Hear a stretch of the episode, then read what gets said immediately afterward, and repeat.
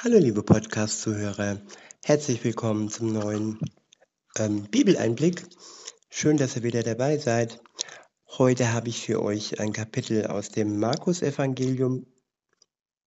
Nee, sorry, es ist das Matthäus, Matthäus-Evangelium und zwar ist es das Kapitel 9.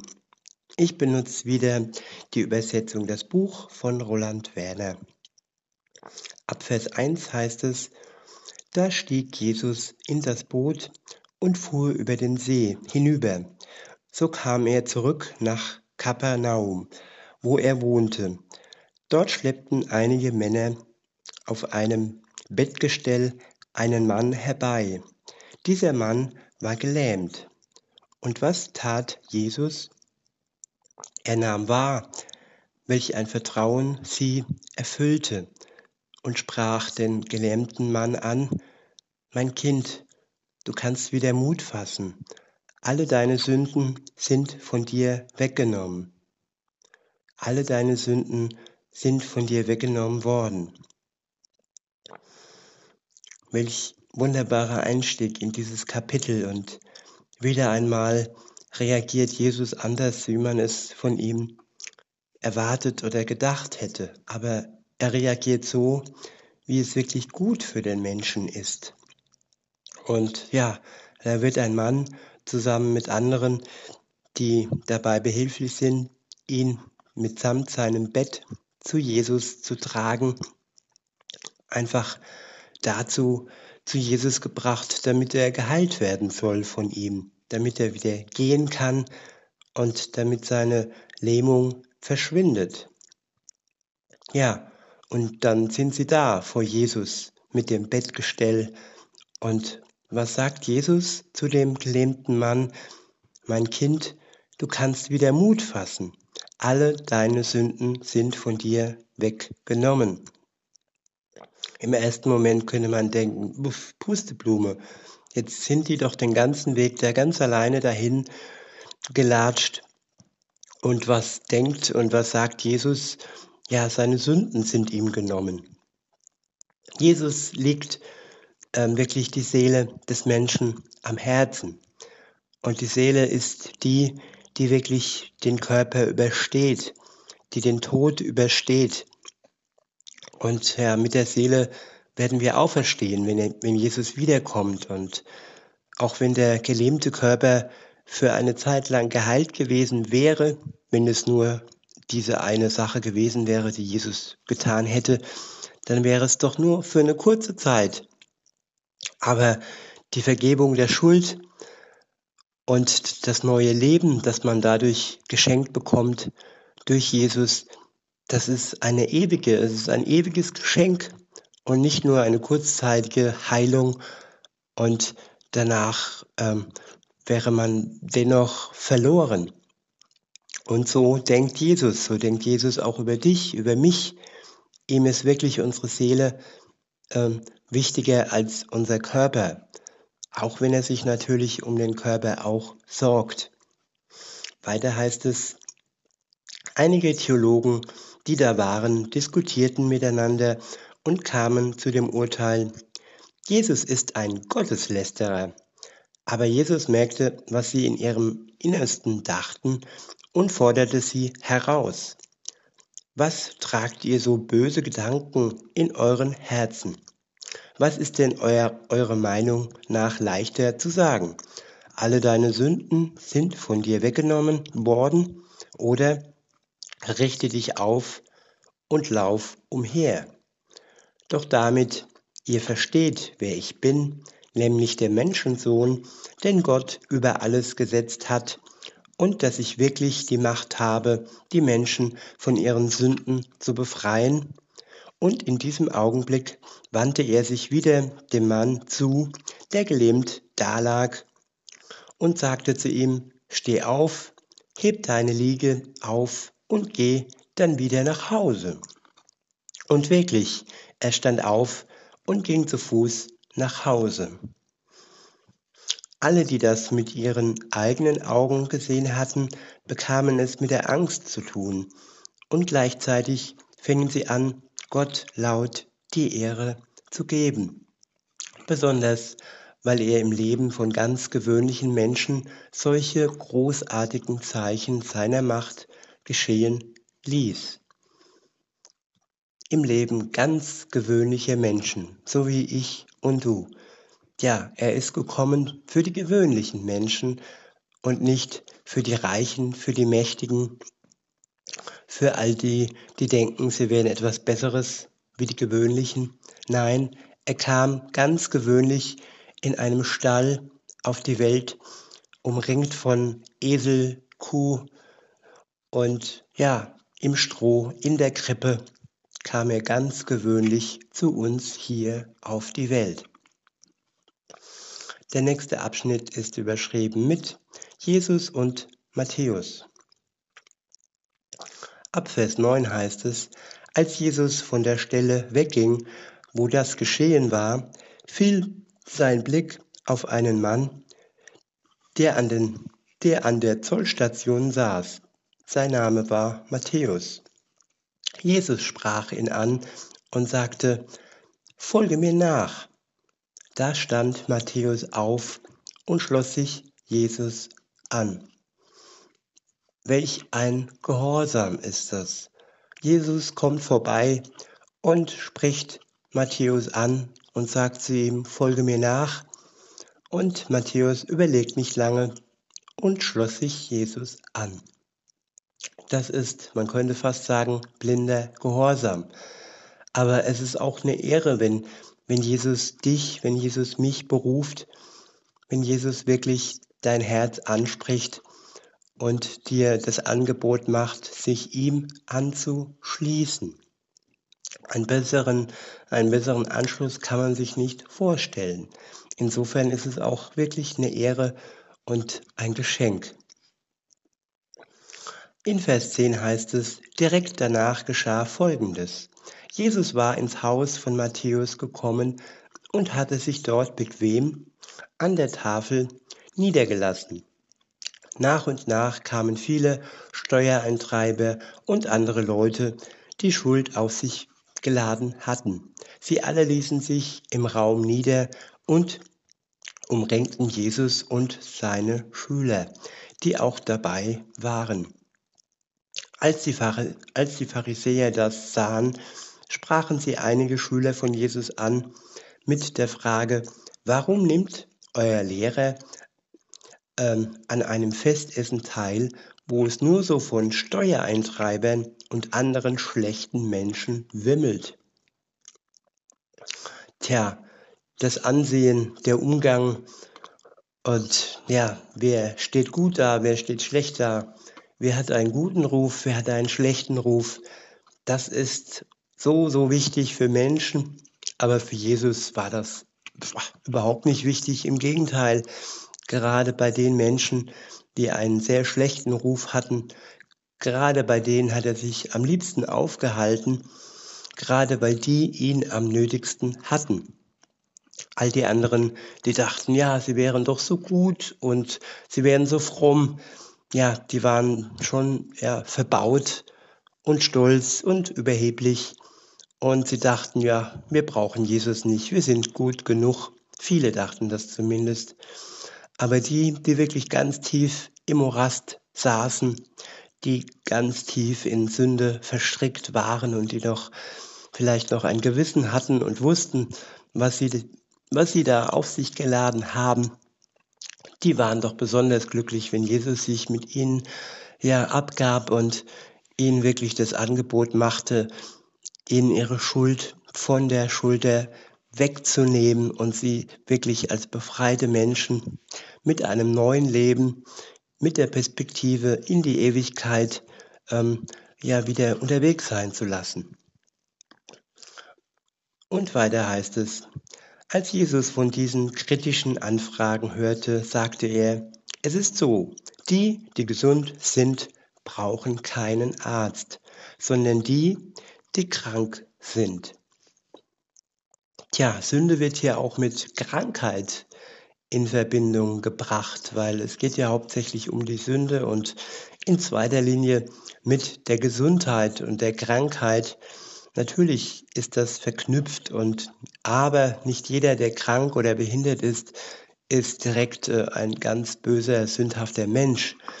Manchmal ist Leid auch dazu da, um Jesus äh, näher zu kommen und ein vertrauteres Verhältnis mit ihm zu gewinnen. Ohne das Leid wäre das für viele Menschen nicht möglich. Aber auf jeden Fall, seine Antwort war doch etwas, ich will nicht sagen sonderbar, aber trotzdem, er hat es verglichen mit einem Arzt. Er hat sich verglichen. Ähm, nur die, die krank sind, brauchen einen Arzt. Genauso könnte man sagen, nur die, die wirklich mit Schuld beladen sind, brauchen den Erlöser. Auch wenn die, die sich unter dieser äh, frommen Maske äh, verbergen, genauso auch Jesus brauchen.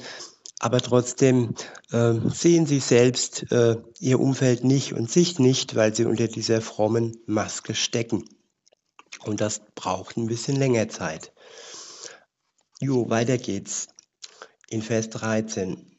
Ähm, da steht, denkt doch einmal wirklich ernsthaft darüber nach, was in Gottes Buch steht.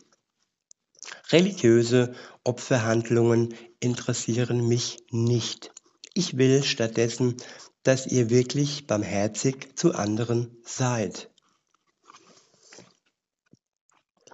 Ja, religiöse Opferhandlungen, gute Werke tun, die äh, dazu da sind, vor Gott besser darzustellen, aber auf die, auf die Mitmenschen, auf seine Umgebung ähm, zu schimpfen oder sie wie, wie Dreck zu behandeln. Das machen viele. Sie gehen sonntags in die Kirche und sonst äh, schlagen sie ihre Frauen oder behandeln, behandeln ihre Kinder schlecht. Und diese Scheinheiligkeit möchte Gott nicht. Er möchte, dass wir barmherzig sind, barmherzig zu anderen, zu den Menschen in unserem Umfeld und dass wir nicht durch unsere tollen, guten Werke äh, hervorscheinen, sondern durch unsere Barmherzigkeit. Weiter heißt es, ja, ich bin nicht gekommen, um die Menschen zu mir zu rufen, die schon immer alles richtig gemacht haben, sondern die, die Sünde auf sich geladen haben. Der nächste Abschnitt ist überschrieben mit Neuer Wein, neue Schläuche. Dort heißt es, einige Zeit später kamen die Schüler von Johannes zu Jesus. Sie stellten ihm die Frage, wir Anhänger von Johannes fasten regelmäßig, genauso wie die Pharisäer. Aber deine Schüler fasten überhaupt nicht. Jesus antwortete ihnen, das ist wie bei einer Hochzeit. Es ist doch undenkbar, dass die Hochzeitsgäste sich hinsetzen und Trübsal blasen, solange der Bräutigam, Bräutigam mit ihnen feiert. Doch die Tage werden kommen, an denen der Bräutigam von ihnen weggenommen wird.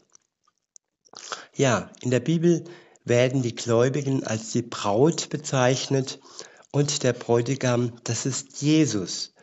Und ja, als er auf der Welt war, gab es praktisch so eine kleine, ein kleines Vorfest zu dem Fest, das es dann gibt, wenn er wiederkommt und alle Gläubigen zu sich zusammen sammelt. Ja, damals haben sie schon so eine kleine Party gefeiert. Und dann kamen die, die die Party versauen wollten und die äh, die Leute aufforderten zu fasten oder fragten ja, warum fastet ihr denn nicht? und ja, Jesus hat ihnen praktisch das Fasten versauert. jo, und weiter geht's. Dann werden sie auf Nahrung verzichten. Wenn ein altes Kleidungsstück eine schadhafte Stelle, Stelle hat, dann nimmt man doch kein ganz neues Stück Stoff, um es zu flicken. Die verschiedenen Stoffstücke passen einfach nicht zusammen. Das neue Stück Stoff ist zu fest und zerreißt möglicherweise die alte abgewetzte Kleidung. So wird der Riss nur größer.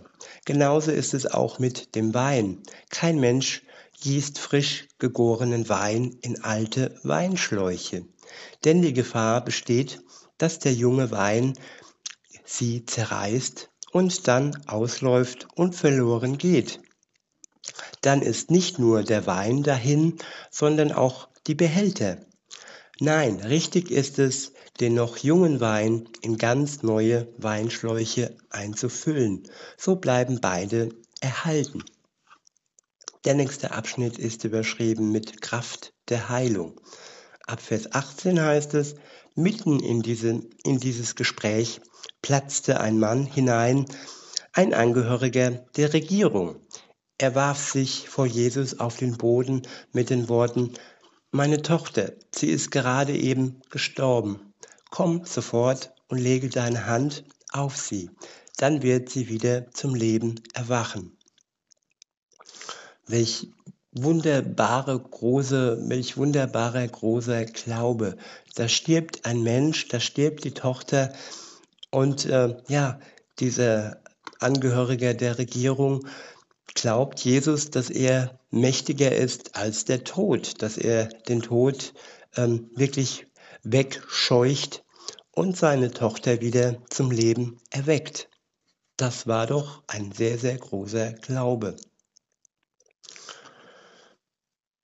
Weiter heißt es, da stand Jesus auf und ging dem Mann hinterher, zusammen mit seinen Schülern. Auf einmal drängte sich eine Frau an Jesus heran. Sie hatte schon zwölf Jahre lang unter einem unstillbaren Blutfluss gelitten. Von hinten berührte sie den Saum seines Gewandes, denn sie dachte bei sich, wenn ich nur seine Kleidung anrühren kann, werde ich sicher gesund. Auch hier eine Frau mit einem sehr großen Glauben. Nur das Berühren des Kleides von Jesu, dachte sie, glaubte sie, hilft, dass sie wieder gesund wird. Gut, es gibt auch heute noch Kulte, wo Menschen irgendwelche Dinge berühren, aber hier ging es um den lebendigen Gott, hier ging es um Jesus, von dem wirklich die Macht ausging, Menschen zu heilen. Und ja, diese Frau glaubte daran. Weiter heißt es, Jesus drehte sich um, schaute sie an und sagte, meine Tochter, du kannst aufatmen. Dein Vertrauen zu mir hat mir die Heilung, hat dir die Heilung geschenkt. Ich wiederhole, meine Tochter, du kannst aufatmen. Dein Vertrauen zu mir hat dir die Heilung geschenkt. Und wirklich, die Frau war von diesem Zeitpunkt an gesund. Vertrauen schenkt Heilung. Vertrauen auf Jesus macht Menschen wieder heil. Wunderbar. Vers 23, dort steht, dann kam Jesus zum Haus, in dem der vornehme, vornehme Mann wohnte. Dort erblickte er die Flötenspieler, die ihren die ihre Klangmelodien anstimmten, und die Menschenmenge, die laut Klage, klagte und schrie. Er sagte zu ihnen, geht weg, denn das Mädchen ist nicht gestorben, es schläft nur. Aber sie lachten ihn nur aus. Ja, so unterschiedlich kann man ähm, das betrachten. Der eine glaubt, vertraut dass Jesus Kraft und Macht über den Tod hinaus hat und die anderen lachen Jesus nur aus.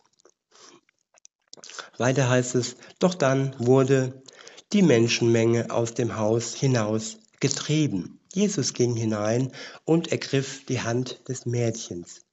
Da konnte es sich wieder aufrichten, lebendig und gesund.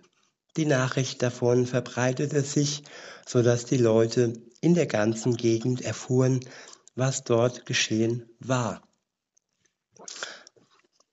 Weiter geht's, Vers 27, dort steht, als Jesus von dort fortging, liefen zwei blinde Männer hinter ihm her. Sie schrien, du Davids Sohn, wir brauchen deine Hilfe.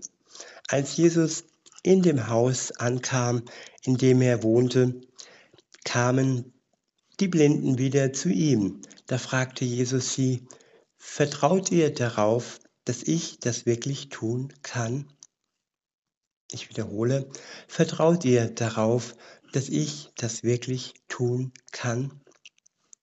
Ja, manche Menschen sind doch noch ein bisschen am Zweifeln und die brauchen dann nochmal eine Nachfrage, nochmal einen kleinen Ruck, einen kleinen Stupser. Und Jesus will wirklich wissen, vertraust du mir? Und äh, wenn du ihm nicht vertraust, dann kann seine Kraft in dir nicht wirken. Nur die, die vertrauen, bekommen auch Hilfe von ihm in der Form, die für sie gut ist. Nicht in der Form, die sie vielleicht anfänglich erhoffen oder erbitten oder erwarten. Nein, wer ihm vertraut, bekommt nur das Beste. Und die Erkenntnis darüber, dass das, was er letztendlich bekommt, dass das das Beste ist, die bekommt er auch nach, nach und nach. Vielleicht nicht sofort, aber wir erkennen, wenn wir Dinge nicht so bekommen, wie wir sie erbitten oder erwarten. Aber wir können gewiss sein, dass wir sie so bekommen, dass es gut für uns ist. Ja, und die Antwort der Blinden war dann, ja, Herr. Da berührte er ihre Augen und sagte, es soll genauso geschehen, wie ihr geglaubt habt. Ich wiederhole, es soll genauso geschehen, wie ihr geglaubt habt. Weil da ein Glaube war, geschah es so, wie sie geglaubt haben. Jesu Macht ist nicht übermächtig und einnehmend, sie ist entsprechend des Glaubens. Da, wo Glaube ist, kann seine Macht und kann sein Geist wirken. Da, wo der Glaube fehlt, ist die Wirkung nicht vorhanden. Und so, insofern, wenn du noch ungläubig bist und wenn du noch keine, ja, nach keinen Glauben in dir spürst, dann, dann bitte doch Jesus darum, dass er dir Glauben schenkt. Weiter heißt es, es soll genauso geschehen, wie ihr geglaubt habt. Da öffneten sich ihre Augen. Jesus gab ihnen die strikte Anweisung, achtet darauf, dass ja kein Mensch erfährt, was hier geschehen ist.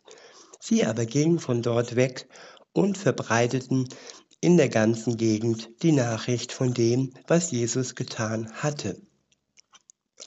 Als sie weggegangen waren, brachten die Leute einen Stummen zu ihm, der von einem bösartigen Geist beherrscht war. Jesus vertrieb den Dämon aus dem Mann, da fing die, der Stumme an, klar und deutlich zu sprechen. Ja, da gibt es sogar Dämonen, die Menschen ja verbieten zu reden. Und Jesus ist auch hier stärker und er weiß genau, was der Mensch braucht und ja, hier ein neues Beispiel dafür. Weiter heißt es, die vielen Menschen, die das miterlebten, waren außer sich vor Verwunderung und sagten, so etwas ist in der ganzen Geschichte unseres Volkes Israels noch nie vorgekommen. Da kamen die Pharisäer zu folgendem Urteil, er vertreibt die dämonischen Geister mit Hilfe des Herrschers der Dämonen. Der nächste Abschnitt ist überschrieben Die große Ernte. Ab Vers 35 heißt es, Jesus wanderte umher und gelangte so in alle Städte und Ortschaften. In den Synagogen lehrte er und überbrachte ihnen die gesunde, die gute Botschaft, die alles verändert, die Botschaft, dass Gottes gute Herrschaft den Menschen nahe kommt. Dabei heilte er alle Krankheiten und körperlichen Gebrechen. Als Jesus die Menschenmassen sah, erfasste ihn großes Erbarmen mit ihnen. Ich wiederhole, als Jesus die Menschenmassen sah, erfasste ihn großes Erbarmen mit ihnen, denn sie waren völlig am Ende, verlassen und verloren wie Schafe um die sich kein Hirte kümmert. Da schärfte er seinen Schülern ein, schaut genau hin. Hier ist, ein große, hier ist eine große Möglichkeit zu ernten. Doch es gibt nur wenige Menschen, die mit ganzer Kraft daran arbeiten, dass diese Ernte eingefahren wird.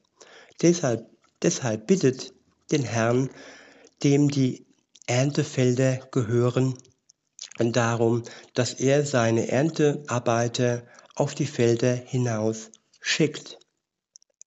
Mit Ernte ist hier gemeint, dass Gott seinen Samen in die Menschen hineinlegt und ja, dass dann Frucht entsteht und dann das neue Leben geerntet werden kann. Das Altes, dass der Same zerspringt, die alte Schale stirbt und etwas Neues entsteht, das neue Leben mit Jesus. Dieses dann geerntet wird durch all die Helfer, die zuvor das Wort gelegt haben, das Wort ausgesprochen haben und auch Ge Geburtshelfer waren, wirklich den Menschen zur Seite standen und stehen, die ihr Leben neu mit Jesus begonnen haben und beginnen. Bist auch du so ein Erntehelfer? Kannst auch du dich von Gott berufen lassen, den Menschen zu helfen, die neu ihr Leben beginnen mit ihm? Weiter heißt es, äh, beziehungsweise, ja, das ist das Ende des Kapitels und damit möchte ich auch den heutigen Bibeleinblick schließen und wünsche euch wirklich viele gute Gedanken und viele gute Einsichten und Wegweisung und Weisheit von Gott und ja, die Einsicht und die Liebe, die er euch schenkt. Bis dahin eine gute Zeit. Bis denne.